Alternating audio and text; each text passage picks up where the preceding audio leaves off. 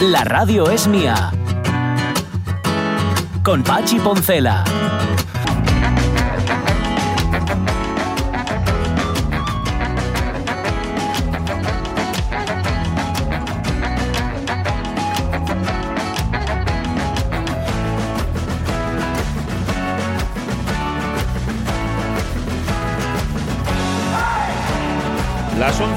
11 y 8 minutos de la mañana, ya se lo habéis escuchado a Alejandro Fonseca, esta tarde en la buena tarde van a hablar sobre dobles. Sobre el doble, yo creo que todos tenemos algún doble. Yo tengo de hecho más de uno, porque como llevo este look así calboroto y a veces llevo gafes de pasta, hay muchos que van así, como yo, y entonces ya me ha pasado más de una vez. em, de eso de decir, ay, te vi el otro día, no, decir, no, no, no, pues no era yo. Sí, hombre, sí, que esta vez, y digo que no, hombre, que no era yo. No, igual si era yo, pero no le voy a decir yo dónde estaba. Como lo que decía Antonio Resines, eh, que estaba, que lo que le pasaba más, muy habitualmente, más que el hecho de que alguien quisiera pedir un autógrafo, habló de hace bastantes años, ¿eh? yo no sé si sería pre Los Serrano o cuando Los Sí. Serrano, pero bueno, que decía que lo, que lo, lo más habitual que le pasaba, lo que lo más, en fin, así de rollo fan, Sí. era que alguien le, le estuviera en una terraza o bueno, lo que sea, le fuera y le dijera, tengo un cuñado igual que tú. Ajá. claro, no tanto por el parecido, sino porque el parecido fuera de un cuñado. Eso, eso duele. Eso al final sí que, sí que duele un poco. Aunque hay que recordar, como hemos dicho tantas veces, que si alguien, tú tienes un cuñado, también eres Tú eres el cuñado Tú eres cuñado de alguien también, con lo cual tampoco, tampoco nos ofendamos tanto. Luego está Eso también, lo hemos comentado aquí, el doble blando. El doble Mm. blando. Tienes un doble, pero es, es como tú, Mm. pero en blando. Mm. No sé si Pero me explico. melifluo. Sí, es como que eres tú, pero no tiene tus mismos rasgos. Es como si lo hubieran dibujado mal. Es como si dejas a alguien Sí, que haga así el retrato, sí, sí. pero te lo hacen como, como de mala manera, con plastilina, pero así como que se derrite. Esto pasa Mm. incluso con actores y con actrices, ¿eh? que no sé quién es la versión Mm. blanda de otro, de otro. Creo que ya lo conté aquí, hay una película Huida a medianoche, que a mí me parece una película muy divertida, con Robert De Niro, donde eh, que es- eh, Robert De Niro tiene que llevar a un caza no a un contable porque él es recompensas y lo tiene que entregar Ah, a la justicia mm. es, es una- es muy entretenida esa película. Bueno pues sale Robert De Niro así relativamente jovenzuelo digo relativamente y hay otro actor que es, forma parte de los malos del equipo contrario que es como Robert De Niro pero en blando. Si podéis ver la película Hoy de medianoche buscadlo porque sí se dan un, un- se dan un aire pero ya digo en blando. Y escuchad esta tarde la buena tarde y, y eso escuchad o intervenid o participad también hablando ahí de los dobles yo estoy dándole vueltas a esto que me has mandado de que, que, Sí. de- que demuestra lo que ya sabíamos, que el Papa Francisco es muy muy buen chaval. Esto lo han Sí. compartido Famino y Cansado en su página Famino y oficial, Cansado. su perfil de Ujú. Facebook, ¿verdad? Así es. Sí, sí, sí. Femina Cansado en su perfil oficial de Facebook, que está muy bien, lo recomiendo, que es muy, es muy divertido, como Sí. no podía ser de otra manera. Y ellos comentan, pues muy bien, porque lo que, lo que sería la noticia es que el Papa perdona a todo el mundo. Así, así.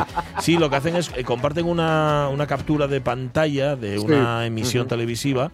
eh, Pues no sé de qué día es, pero da igual. Es, un, es reciente porque además se ve a Francisco, pues eso, al Papa, perdón, al Papa Francisco con la edad que tiene, ni más ni menos. Y pone histórico indulgencia plenaria de Francisco. O sea, perdona a todo el mundo. Un poco, todo el mundo. Estábamos reflexionando, Jorge y ahora sobre ellos, un poco Ah. como ya está, ¿no? O sea, venga, Sí, ya. a mí me suena a que se quiere jubilar como, como su, su predecesor en el cargo. Sí, ¿eh? Por otro lado. Estoy diciendo, bueno, pues ya estaría, ¿no? Ya está, he perdonado a todo, a todo el mundo. Ya está, no fuera. me queda, yo ya no tengo mucho más que hacer. Yo ya marcho. llega ya hasta está. aquí, Estáis, o sea, todos, sí. estáis todos perdonados. Claro, lo- Per secula seculorum. Lo único, ahí, ahí hay un- sí, además es muy de utilizar latinajos. Lo único, claro, a ver si ahora, entre que los perdona a todos y eh, que se jubila, Mm. a ver si alguien lo va a ofender. ¿Sabes? A ver Ya. si alguien va Mm. a cometer algún pecado contra el Papa. No lo hagáis, Claro. porque No, si no, no. va a tener que volver a perdonaros otra vez Ay, y entonces esta claro. indulgencia no vale. Eso es así. Hay que aprovechar ahora que estamos perdonados Claro. todos Eso es. para, para aprovechar para retirarnos invictos. Sí, señor, sí, señor. Vamos a dejarlo, vamos a dejarlo donde está. Hay quien le pone, pero si yo no le hice nada a este señor, porque me perdona y tal. Bueno, Ya, siempre has hecho algo a alguien, fijo. Sí, o sea, tú crees que no. tú- Estás perdonado en general, ¿no? Eh. no a las ofensas que hayas cometido contra él, sino a las ofensas que has cometido en general. en general. Como ser humano. Vale, vale. O sea, nada. Es un perdón que él puede hacerlo. Claro, es- es- es- Claro. tiene, ese- tiene ese don que, que yo también podría hacerlo si quisiera. Lo que pasa que aquí Creo me, que, creo que incluso, o sea, ha especificado, ha especificado que este perdón se hacía extensivo incluso a las personas que un, alto, un autobús o en un alsa Sí. se sientan en el asiento de, que es pegado al pasillo Mira, y en el ¿eh? de la izquierda ponen una mochila. Mira, no, ¿eh? No, no, no. Yo por ese lado no. No, no. Pero que hacen una cosa todavía Creo peor. que él perdona incluso a esa gente. No, ahí esos incluso hacen algo peor, que es que cuando ven que ya se cierra el alce, que ya avanza, entonces se cambian de sitio. Se van al claro, lado de la ventanilla. ¿eh? Para encima ver el paisaje. No te fastidia. Un saludo a todos los que lo han hecho hoy, que ya os veo bajando la cabeza y avergonzándoos. Que teníais que estar avergonzados. Bueno, em, hoy vamos a hablar de la infamia, vamos a hablar de monstruos, mayor monstruo que Hitler, pues hombre, no sé, porque tampoco hay una clasificación en esto de los monstruos, ha habido muchos como él e incluso peores, pero fíjate, infame, infame, infame, ¿verdad? Lo que sucedió de madrugada, en la madrugada, em, En la madrugada. ahí en la frontera entre Alemania y Polonia en el año 39, de eso nos vas a hablar hoy, Jorge. Sí, sí, sí, es un clásico veraniego o- Sí. o, del- de la agonía veraniega, porque, mm, eh, bueno, tal día como hoy, pues, eh, se- digamos que era el, el desencadenante de la Segunda Guerra Mundial, aunque en realidad, hemos de decir, luego lo explicamos un poco mejor, pero eh, Hitler realmente no esperaba que fuera la Segunda Guerra Mundial. No- y cuando digo Hitler me refiero a, a los jerarcas nazis, Sí. ¿vale? No esperaban que fuera el inicio de la Segunda Guerra Mundial, sino el inicio de la invasión de Polonia. Claro, no lo llamaban así todavía, ¿no? Segunda Guerra No, Mundial, no. No, no, no. Me refiero a que no, no creían que fuera a extenderse el conflicto, porque hasta Ajá. ese momento, en realidad, eh, Europa en particular y el mundo en general, pero Europa muy particularmente, haya dado muestras de ser bastante pusilánime Ujú, ujú. y que y les habían dejado hacer y deshacer lo que les daba la gana. Les habían dejado quedarse con, con Austria, con Checoslovaquia, primero los sudetes, luego toda Checoslovaquia. En fin, les habían dejado pasar de pagar eh, la deuda, Francia, eh, volver a ocupar eh, Renania, en fin. eh, remit- re- vol- volver a tener un ejército fuerte, ¿no? La Sí. remilitarización de Alemania. Entonces dijeron, bueno, vamos a hacer esto aquí en Polonia y nadie nos va a decir nada. No contaban con, con que sí que finalmente iba, era con que Polonia era la, la- la línea roja, pero la cosa es que, eh, bueno, ya luego lo contamos bien, pero no, no- ni siquiera esto lo hicieron de una forma honesta. Sabéis No, que Hitler no declaraba la guerra. No, no, por supuesto, él se defendía siempre, se defendía de los ataques Sí. de los demás. Y, y esto comenzó como comenzó y, lo- y a Rusia también la- eh, entró sin declarar sin una declaración previa de guerra. A Estados Unidos sí le declaró la guerra. Sí, eso sí.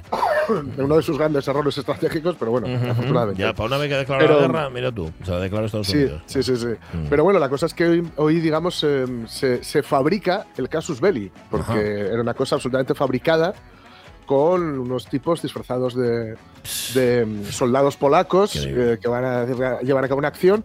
Y lo que es peor de todo esto es que finalmente, eh, para, para, digamos, eh, demostrarlo todo, hubo, hubo- se, se- se mu- murieron unos prisioneros polacos Ajá, porque hubo que dejarnos cadáveres Claro, de- claro. y de muestra, allí de Ujú, muestra, sí, y no iban a ser alemanes, claro. No, evidentemente. ¿eh?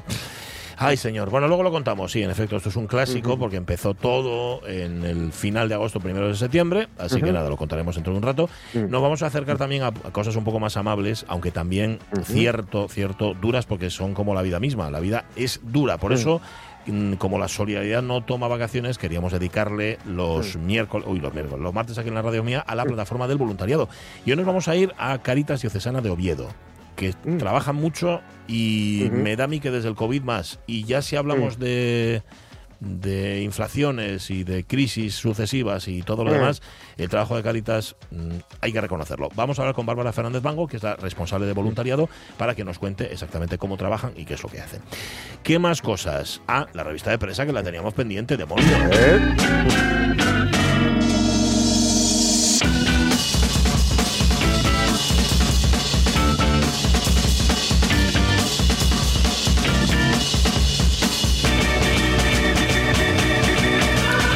Bueno, bueno, os contamos ya, triste noticia, que Ana Blanco deja el telediario después de 32 años, que la atmósfera terrestre se está haciendo cada vez más grande, aunque como decía Jorge Alonso, esta noticia quiere decir más bien que los científicos no tenían muy claro cuánto medía y ahora se la están midiendo, la atmósfera.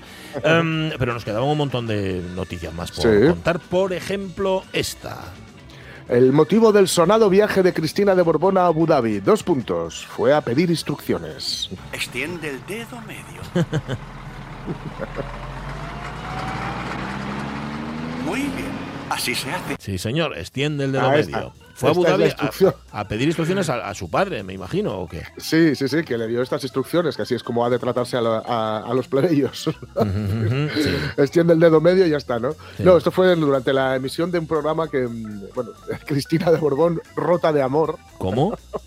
Perdón, Cristina de Borbón, rota de amor. Rota de amor, sí, sí, sí. Esto Ah. es totalmente en serio. Lo están poniendo en Telecinco. No me lo puedo. Y, sí, sí, sí, sí. y está siendo bastante, en fin, eh, no sé, yo, yo me enteré de su existencia por las redes sociales, porque, porque la gente decía, no puede ser que, que, que, que acaba, que acabe de ver esto en la programación La Parrilla, ¿no? Cristina ¿qué de tal? Borbón, rota Cristina de amor. Rota de Amor, sí, sí, es un documental, Ah, algo así. en varias Digamos. entregas, supongo que será. ¿no? Algo así, sí, sí, sí, sí, entiendo que sí. Ya, la verdad ya. es que no lo he visto, ¿eh? No, no. Pues mal. No, es que lo, no he lo he visto, visto. si nos lo cuentas. luego. Pero bueno, dice que sí, que fue a pedir instrucciones, ¿no? Eh, a ver, serían estas instrucciones. ya, lo de extender el dedo y tal. Claro, claro, claro, claro. Sí, sí, sí. Sí, sí. Pero bueno, las- la, la verdad es que mm, el, el documental, yo no sé, yo creo que el documental más fehaciente, o sea, más, más fi- fidedigno Sí. que hay al respecto de la, bueno, del rey emérito y de la familia tal, es uno que no se ha puesto aquí, Ah, no se ha puesto en España. Vaya. Es uno que, se, hizo Canal Plus Francia. mm, y que sí que se puede encontrar, que yo me parece, eh, yo lo vi en su momento y me parece que está por YouTube. Ajá. Y es un documental, bueno, bastante durillo. Sí. pero bastante durillo, sí, sí, sí. Bueno, no estaba mal Bastante, uno. bastante, ¿eh? No estaba mal una serie que hizo sobre los Borbones Antena 3, Ujú. que, que yo la vi, además, mm, Mm. interesado. Digo, ah, pues está bastante bien. Bueno, de Mm. estas formas que tienen ahora de. Claro, no es como antes cuando salía Victoria Prego contando ahí las cosas. Eso es Sí. algo un poquitín más moderno, un poco más deslavazado también. Y Mm. sobre todo con una cosa que se hace Mm. ahora mucho, que es poner la música muy alta y la voz muy baja, Ujú. para que tengas que estar pendiente. Y a los que vamos un poco tenientes ya lo tenemos más complicado. Pero bueno, eh, eh, hechas esas salvedades, estaba bastante bien. Pero claro, Cristina de Borbón, rota de amor, pues mira, ¿qué quieres que te diga? Sí, No sé. sí. La no verdad es que al parecer esto mm, eh, fue, fue a pedirle instrucciones. Es que, es que es todo muy raro, ¿eh?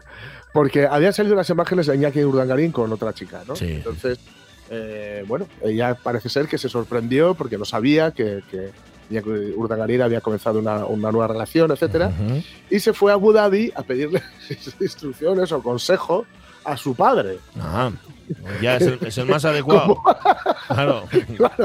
Sí, señor, sí, señor. Es que, es que, Claro. y al parecer le- ella pues estaba todavía justificaba a Iñaki Urdangarín diciendo que bueno que era el- su, su marido, el padre de sus hijos, Sí, que sí. le había estado pasando muy mal, no sé qué. Y bueno, el padre pues no, no, no- sé qué, qué instrucciones le daría, la verdad. Ya, ya, ya. A ver, es como si tienes un incendio en casa y le preguntas a un pirómano. Que, Oye, tengo un ¿qué debo hacer? También es verdad que los pirómanos algo saben de fuego, con lo cual igual te ayuda a Eh, apagarlo. eso es. eso Pero me da Sí, que- sí. no sé, bueno, no, no tengo ni idea. Está como para dar instrucciones, sí. El que Mm. vive en Abu Mm. Dhabi. Igual no fue a pedir, igual no fue a pedírselas a su padre. Igual fue Bueno, igual fue pedírselas a no algún sé, colaborador. a alguien que tiene ¿no? ahí en Abu Dhabi. No tenemos ni idea. Pero bueno, ya nos hemos demorado demasiado en Cristina de Borbón. Si está rota de amor, que la peguen. ¿Oíste? Que pongan un esparatrapu, pon- pones iloctite y que, y que lo arreglen. O pegamento uju, que funciona. O y medio. El que tenga pegamento O y y medio, tiene, eso más, es. tiene, más de tiene más que pegamento, tiene pegamento y medio. bueno, em, has dicho padre de sus hijos. Vamos con el siguiente titular, por favor. Vamos, sí. Risto Mejide confiesa que no cambia los pañales a su hija. Dos puntos. Me parece de cero valor añadido.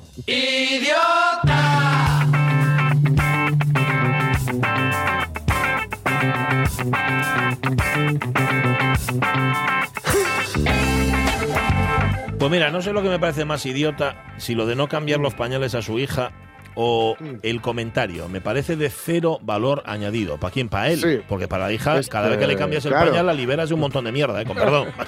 sí, sí, sí, sí. Y, en fin, es que no hay por dónde cogerlo. No. No hay por dónde cogerlo. Esto, además, eh, cuidadín, porque tiene más, todavía más INRI de lo que parece. No. Como, como INRI, como la famosa marca de, de cruces, ¿no? El, el presentador, Risto Mejide, estaba hablando sobre la paternidad en el podcast que comparte con Laura Scanners. Laura Scanners es su, Su pareja. chica, su pareja, ¿vale? Ajá, ajá. Eh, y entonces tiene un podcast, eh, también tiene un libro eh, publicado que, que- que seguramente no ha escrito ella, Sí. y, y le dice, le dice él a ella, aparte de que no cambia los pañales a su hija porque le parece de cero valor añadido, le dice, me has pillado con unas ganas nulas de hacer según qué cosas Ajá, eso lo dice, lo dice él, Él también. a su chica, A la chica. madre de su hija. Ya, ya, ya.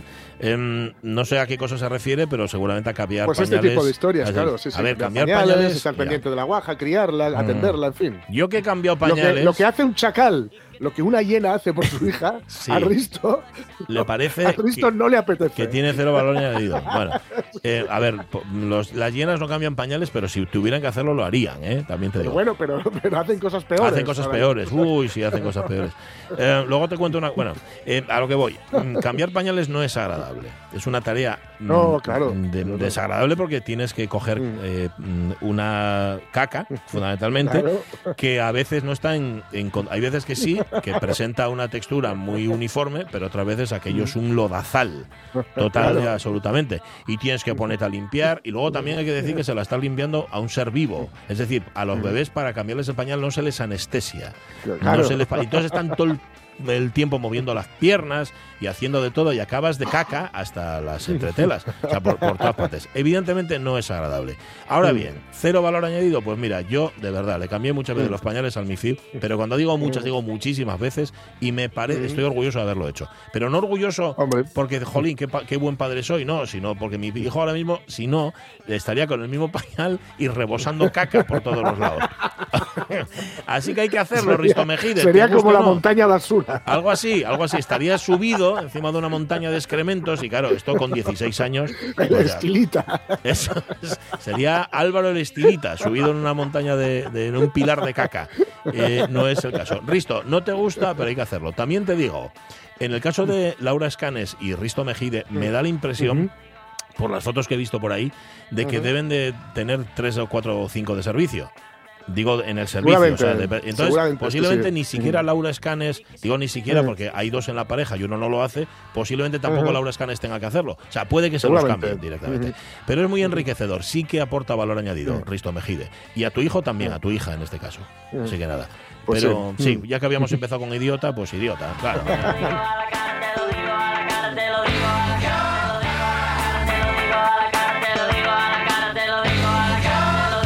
Ay, que parece ser que les han tirado huevos a, a la casa. Donde, ¿Ah, sí? Sí, parece ser que sí.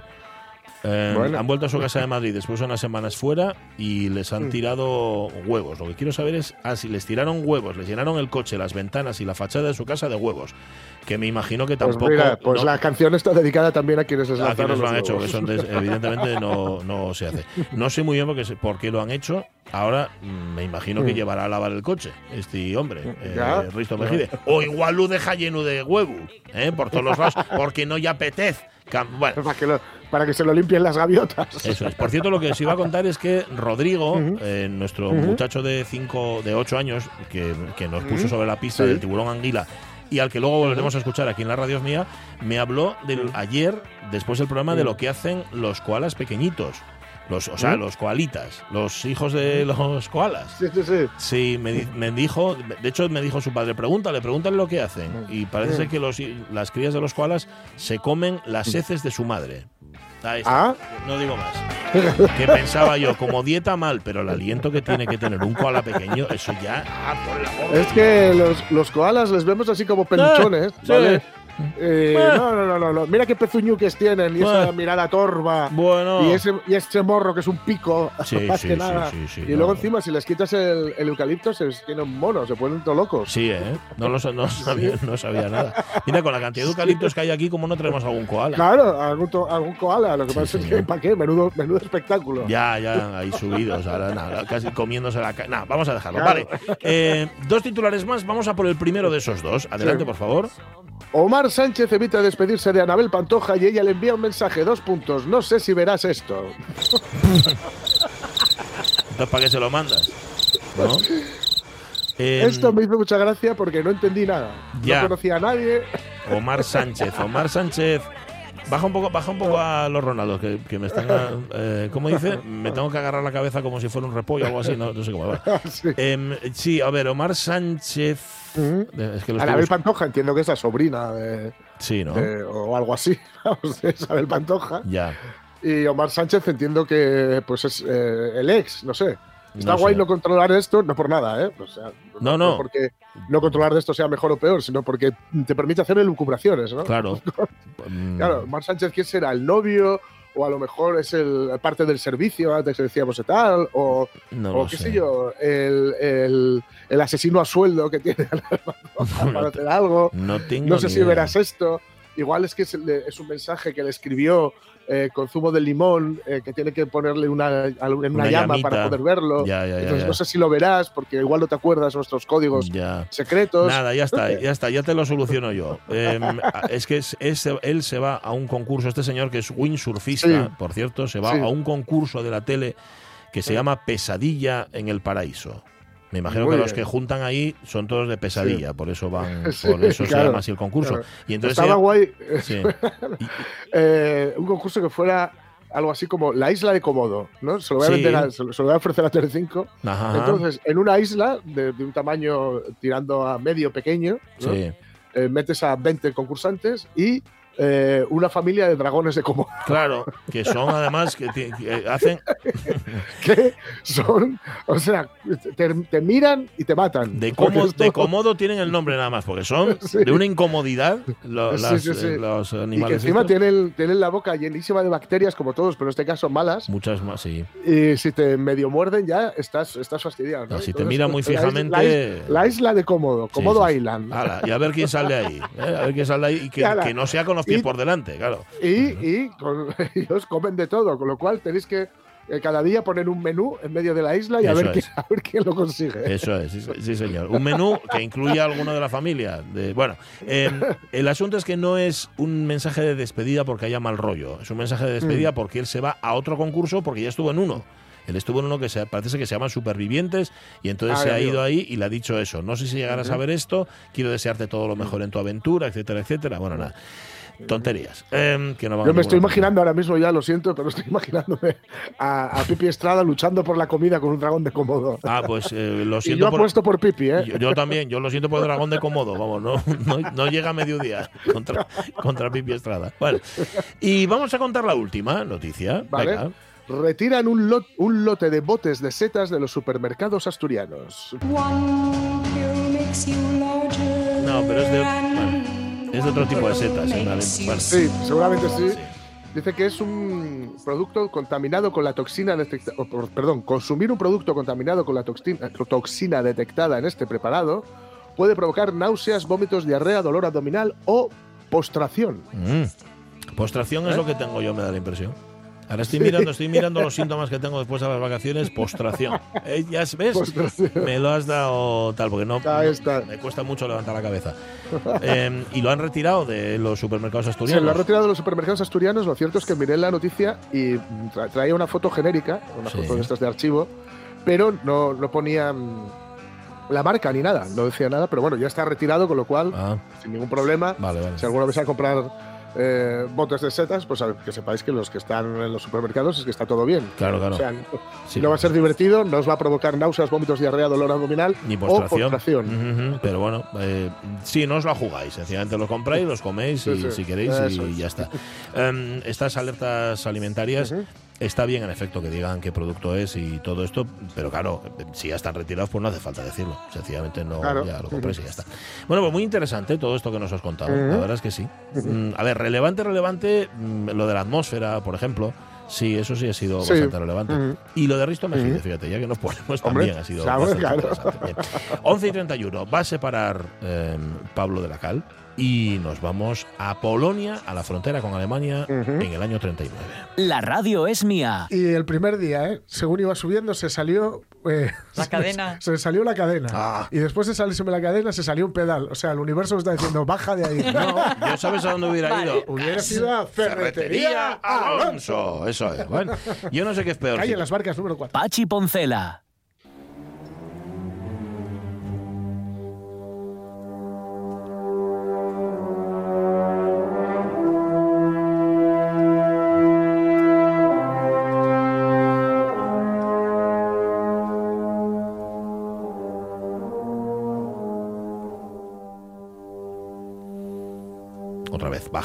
Vez el ocaso de los dioses, pero es que, ¿qué- qué- Sí. es como lo de antes de Carmina Burana.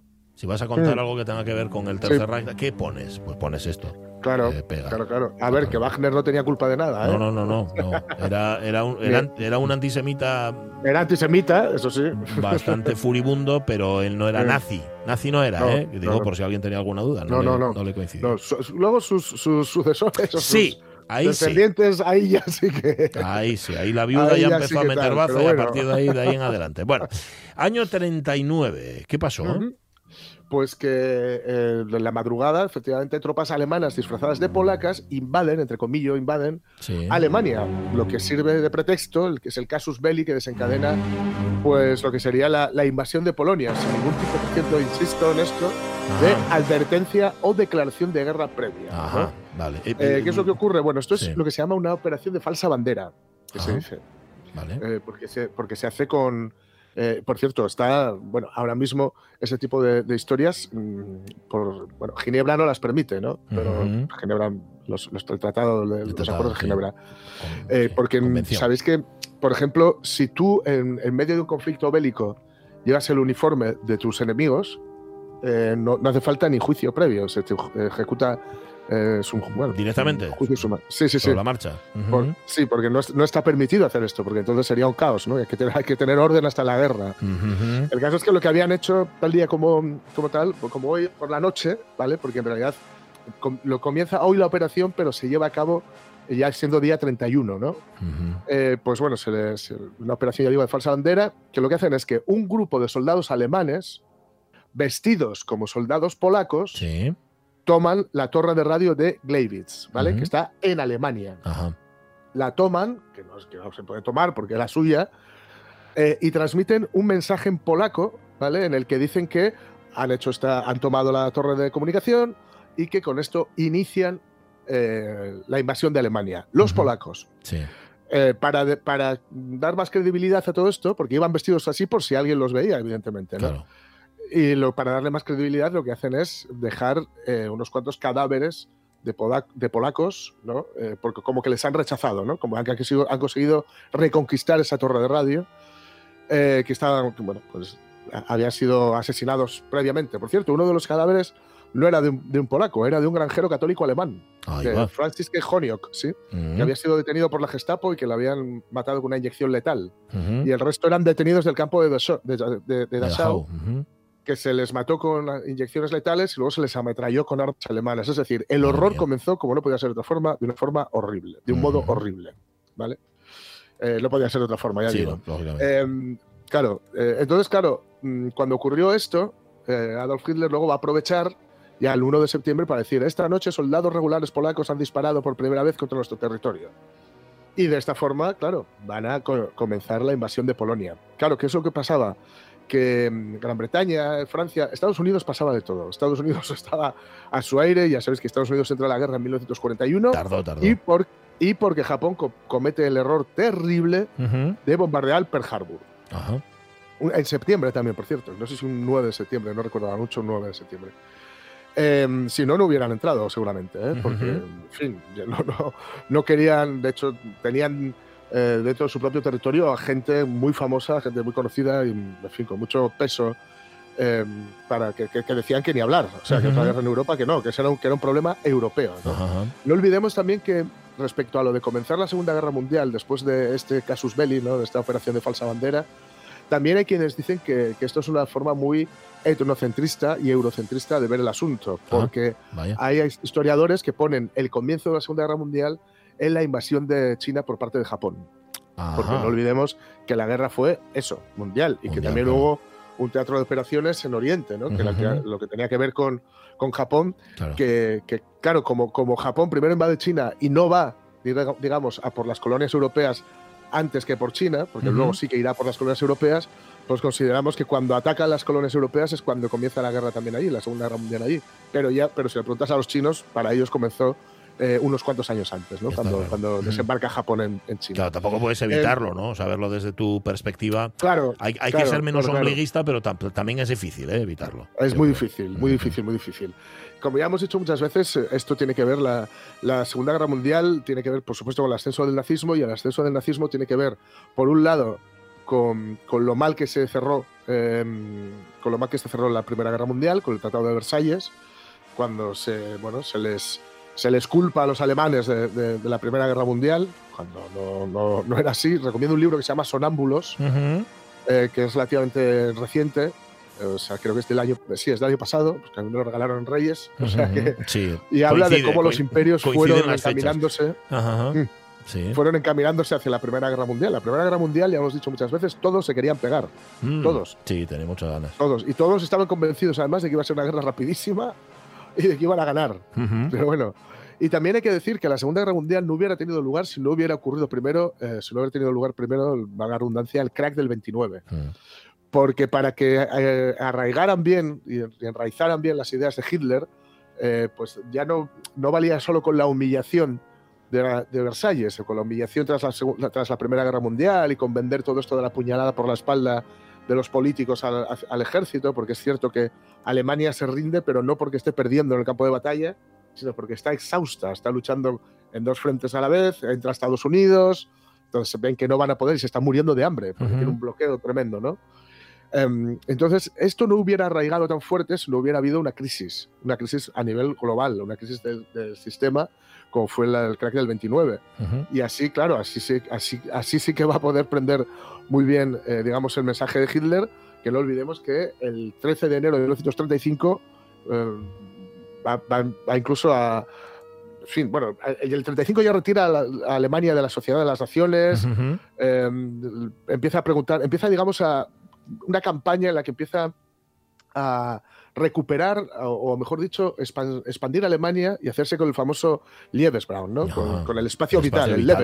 Eso es.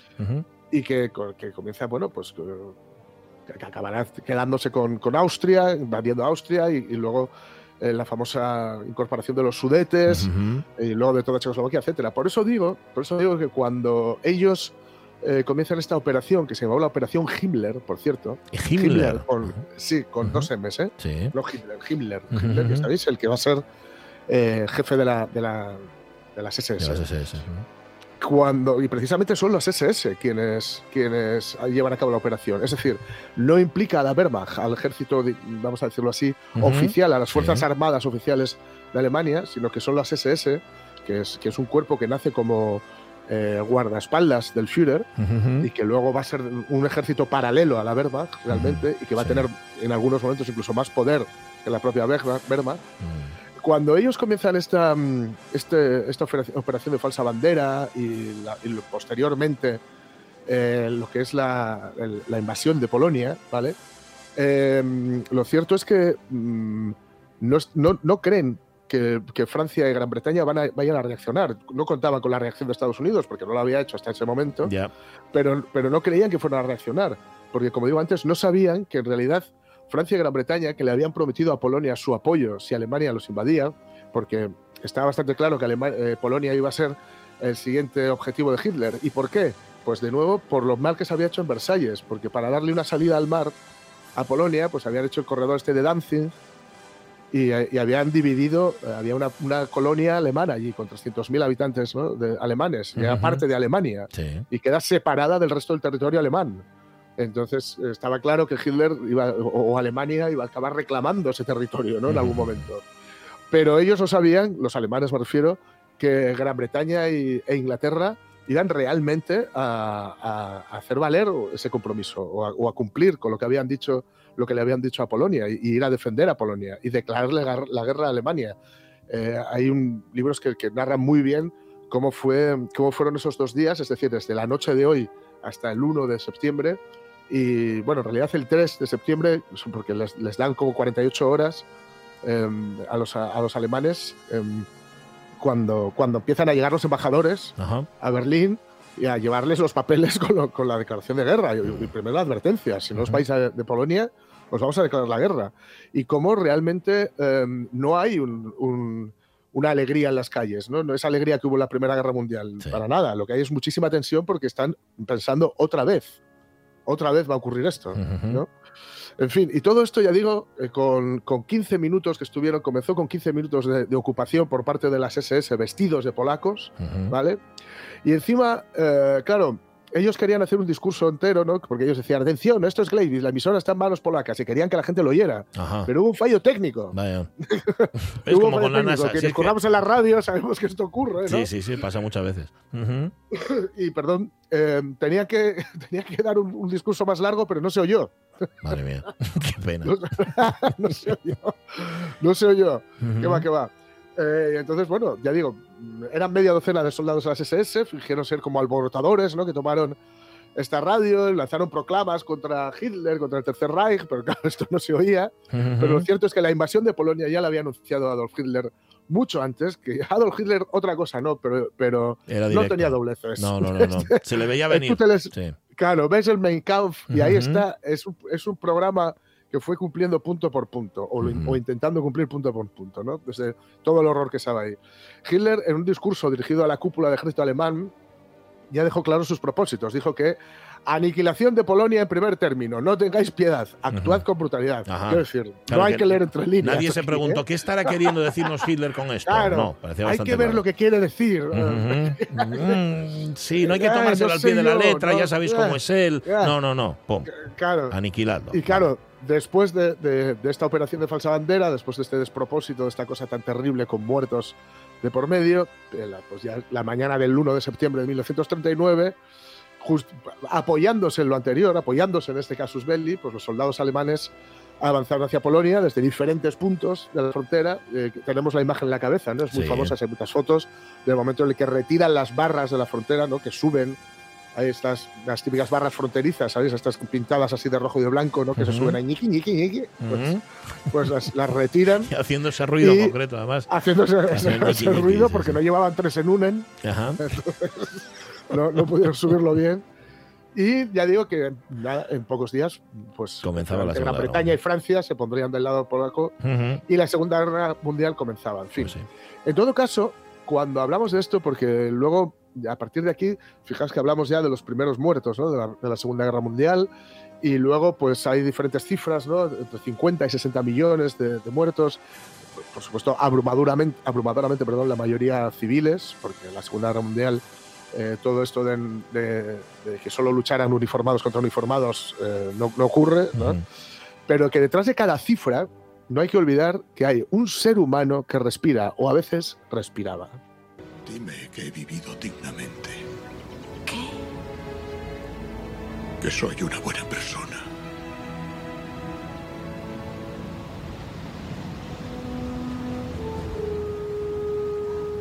Lo eres.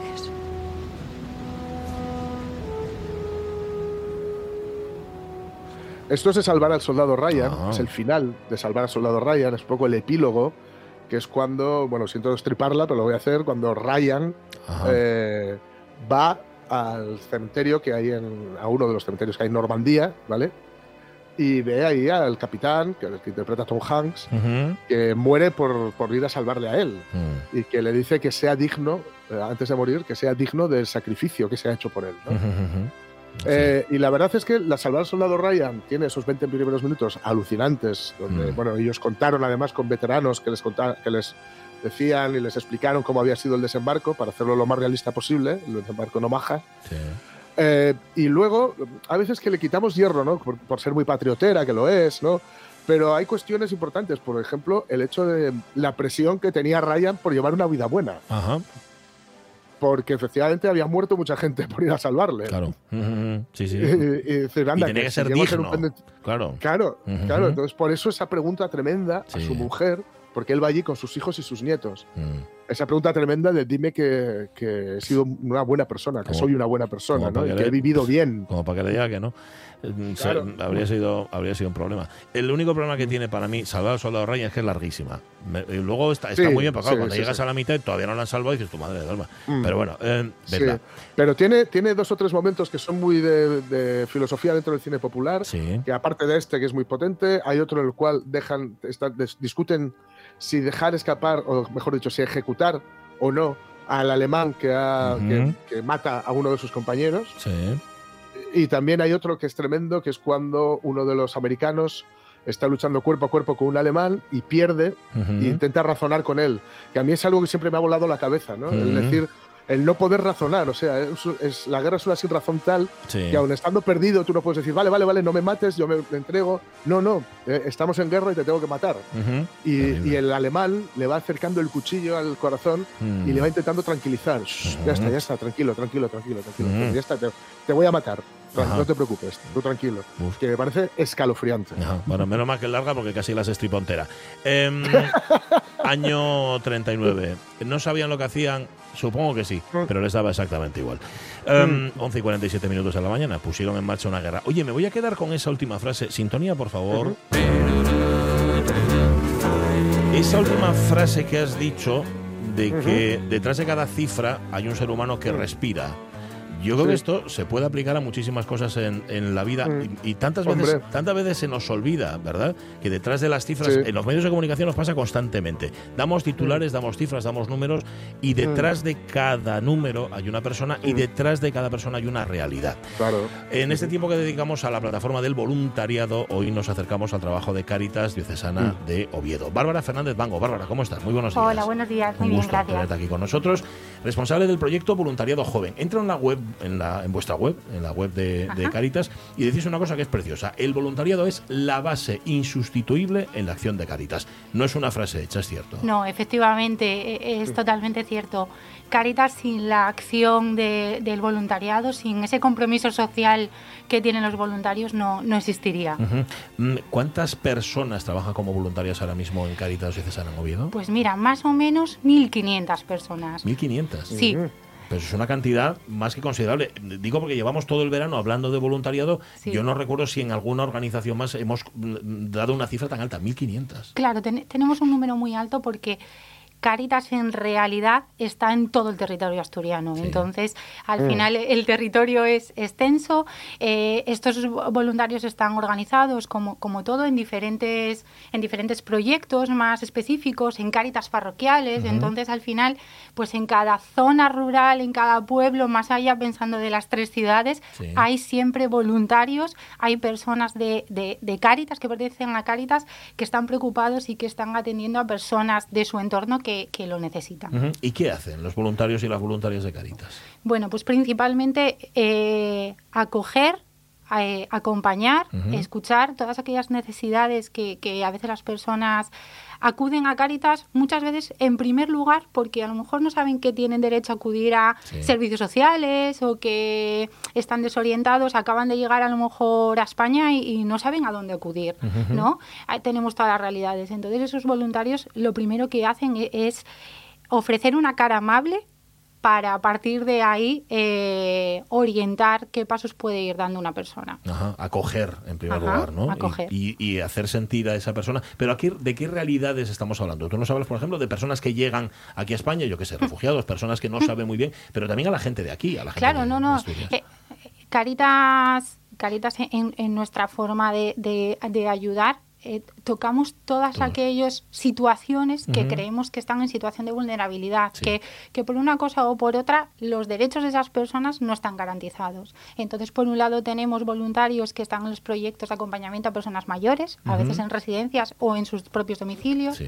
personas que se encuentran en una situación de sinogarismo, que necesitan también que alguien se acerque a ellos y sientan que, que- que les importa, ¿no? que, tienen un nombre, que hay alguien que se acuerda de ellos. Pero también hay voluntarios acompañando a menores en, en un refuerzo escolar, en una motivación, acompañándoles en actividades de ocio que a lo mejor con sus padres, con sus familias, por la situación económica de esas familias no podrían tener y al final es un derecho también del menor eh, el poder disfrutar de- del ocio como cualquier otro. Eh, tenemos también personas, tenemos voluntarios que se encargan de informar y orientar en, en cuanto a materias de empleo y de formación.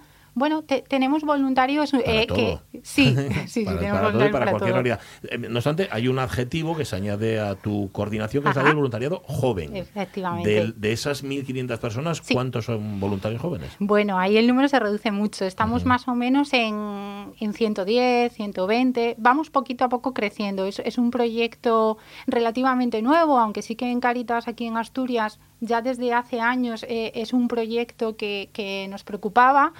Bueno, pues mm, ya desde hace un tiempito hemos dicho aquí hay que empezar a darles protagonismo porque muchas veces los jóvenes tienen un montón de cosas que aportar, tienen visiones nuevas eh, eh, y tienen un gran compromiso por, por cambiar el mundo, ¿no? Por el cambiar el mundo que nos rodea. Entonces es un poco eso lo que, lo que ahora estamos haciendo. Estamos intentando que tengan un lugar Sí. y que a partir de ahí puedan ir creciendo junto con Caritas. Me dices que lleva poco tiempo funcionando, ¿desde cuándo?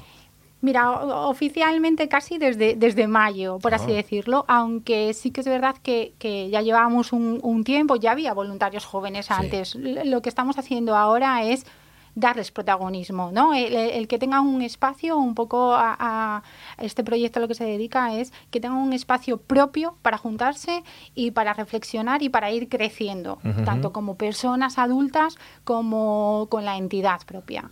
Cuando hablamos de jóvenes, ¿de qué edades hablamos? Pues desde los 16 que, A partir de ahí ya- que sí, desde los 16 hasta los 35 eh, es la cabida de persona joven. Ajá, bueno, y a ver, 110 o 100 los que sean desde mayo, no está nada mal. ¿eh? Ya estaban muchos de ellos, ¿eh? Sí. pero sí que es verdad que, que desde eh, hemos notado mucho eh, el aumento del número cuando hemos ido a, a sensibilizar a institutos, a Mm. sensibilizar a las personas que se acercan a, a Caritas para realizar sus prácticas universitarias, es decir, y durante el verano sí que se han acercado este año, curiosamente, bastante perso- bastantes jóvenes veinteañeros por una inquietud por ayudar a los demás.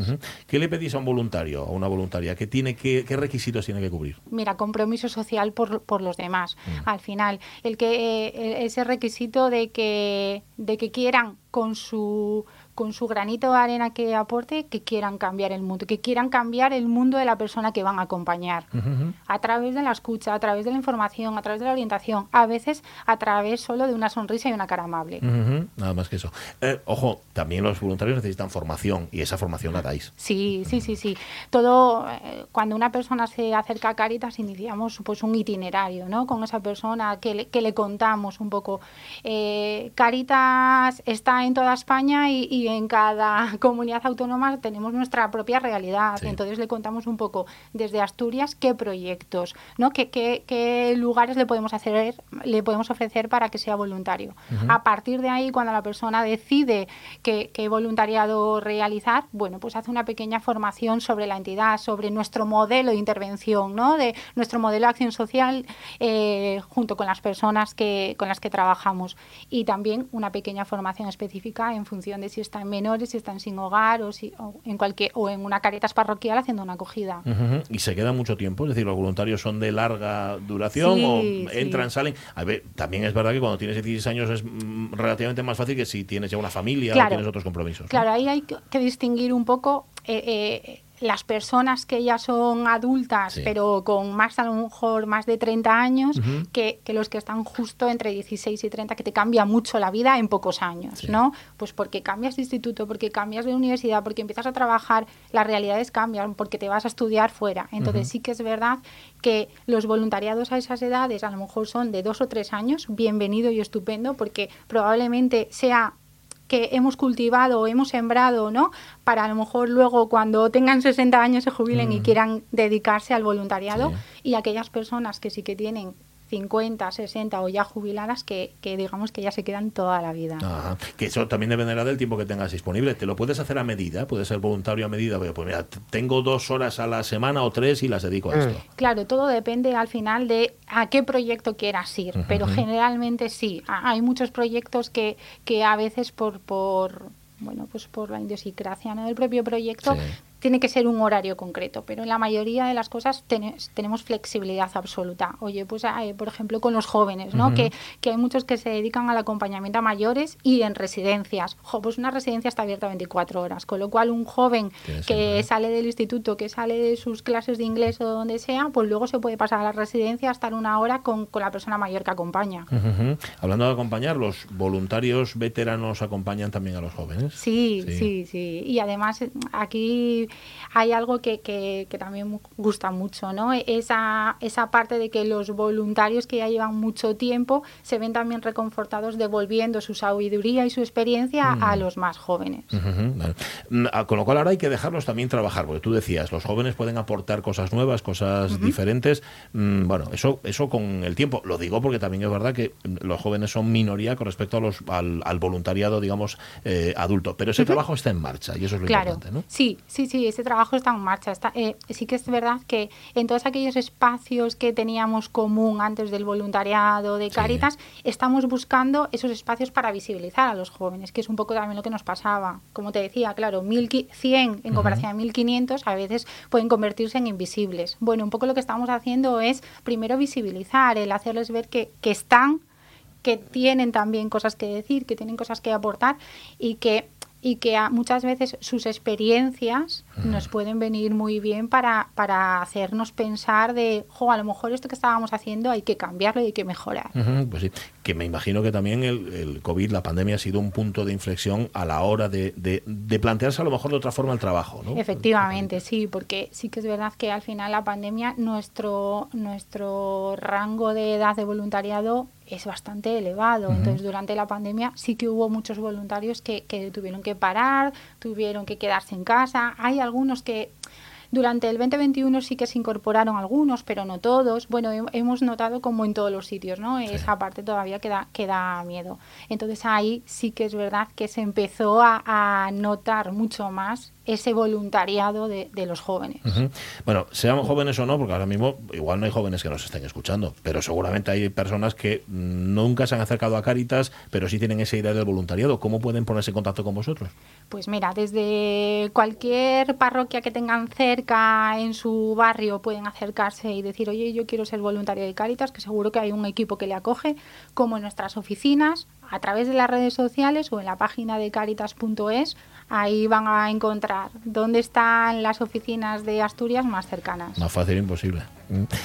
Bárbara Fernández Bango, responsable del proyecto Voluntariado Joven de Caritas. Muchísimas gracias por Muchas estar con gracias a ti. nosotros. Un placer. El otro día, por cierto, estando en Oviedo, eh, me encontré con una con un amigo y con una sorpresa. Me encontré con José María Evia, Ah, con el sí. padre Chema Evia, que para mí es un amigo y además es una es un referente en muchos sentidos y es que es el nuevo delegado episcopal de Caritas. Y de hecho no- me dijo, oye, a ver si nos echáis una mano los medios, que, que hay mucho que hacer y hay mucho que trabajar. Chema, cuenta con ello. Eso, Empezamos, eso sí. está garantizado. Tenéis nuevo delegado, por cierto, y tenéis además también nueva directora de Eso es, Caritas. Elsa. Elsa, así que nada. Buen trabajo. Muchas gracias. Y más que vendrá. Nos vamos, son casi las 12, llegan las noticias a la de mediodía. Tenemos mucho en la siguiente hora de la radio mía, tenemos fotografía y además por partida doble tenemos que contar lo de los monstruos infantiles de los que nos habéis hablado en Facebook. Tenemos tiempo para el pelo, hoy con ondas. Por cierto, la historia de las ondas, a lo largo de la historia, este, este, eh, Germán Heredia ya no sabe, ya de verdad. Bueno, luego, lo- luego nos lo va a contar. Y en 10 segundos, eso, la información. Venga, dale. Venga, venga, venga.